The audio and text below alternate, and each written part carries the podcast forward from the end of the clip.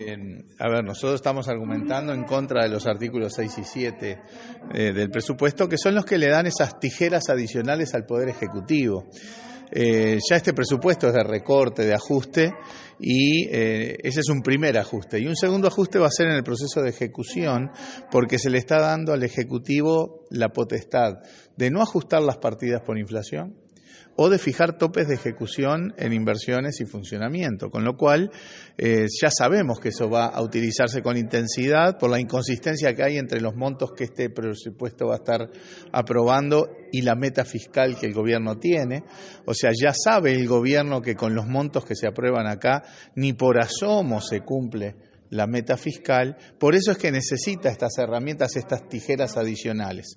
Eh, nuestra postura es sobre todo el hecho de que no es conveniente delegar eso en el Poder Ejecutivo, con la discrecionalidad del Poder Ejecutivo. Si hay circunstancias que obligan a revisar ciertas cosas, eh, bueno, que se venga al Parlamento, que se explique y se redefinirán los números. Para eso están las instancias también de rendiciones de cuentas, ¿verdad? Por lo tanto, nosotros vemos muy inconveniente. Es una señal clara el hecho de que este gobierno eh, necesita estas tijeras adicionales porque su formulación presupuestal no es creíble, no es consistente. Los montos que se van a aprobar en esta ley de presupuesto no se van a cumplir porque violentarían la meta fiscal que ellos mismos eh, plantean. Por lo tanto, estamos claramente en contra de esta posibilidad. ¿Cuál sería un ejemplo, por ejemplo, valga la redundancia, en el sentido de, aplicar esas tijeras? Eh, bueno, el artículo sexto lo que hace es que habilitar a que el Poder Ejecutivo no ajuste por inflación año tras año los montos para eh, funcionamiento e inversiones del Estado, ¿verdad? Al no ajustar por inflación, o ajustar por debajo de la inflación, bueno, esto sería en términos reales un recorte presupuestal, porque dentro de dos años eh, los mismos 100 pesos de hoy ya no valen 100 pesos. Ese es el primer mecanismo. Y el otro es fijar topes de ejecución. O sea, el presupuesto lo que aprueba son, es una autorización para gastar en cada inciso, en cada rubro. Eh, lo que se le habilita ahora al Ejecutivo en el artículo 7 es que fije un tope menor, o sea, que no es que sea que, se cumpla la autorización para gastar que fijó el Parlamento, sino un monto menor que fija el Ejecutivo a su discrecionalidad.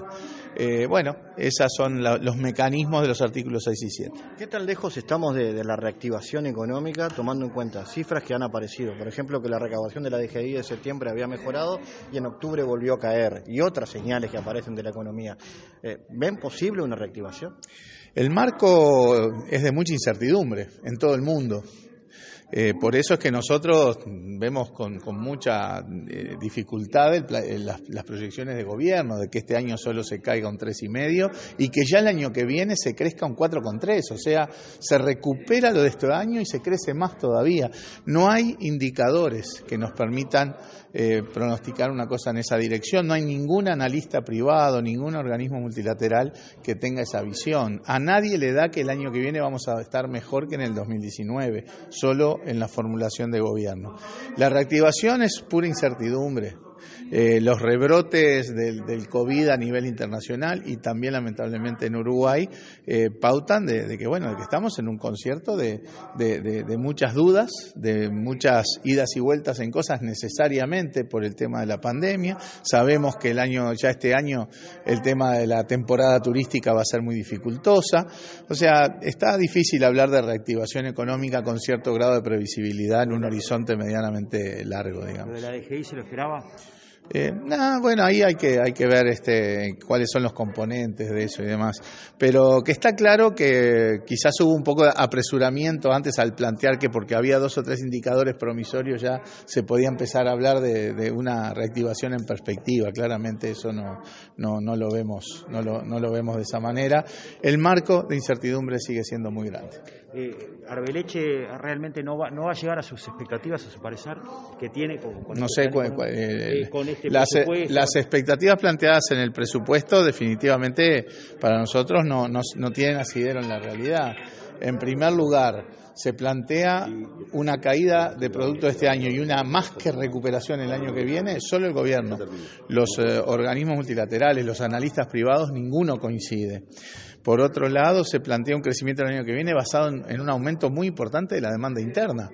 Y no la entendemos, porque si caen los salarios, caen las pasividades, cae el gasto público, es difícil entender cuál es la razón de ese aumento de la demanda interna.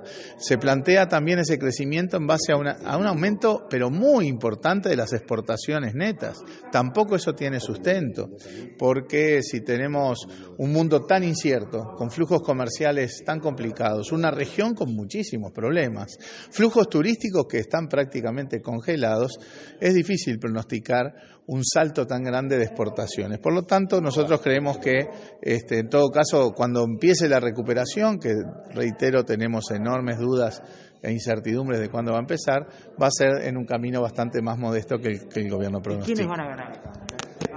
Ah, perdón, perdón, perdón.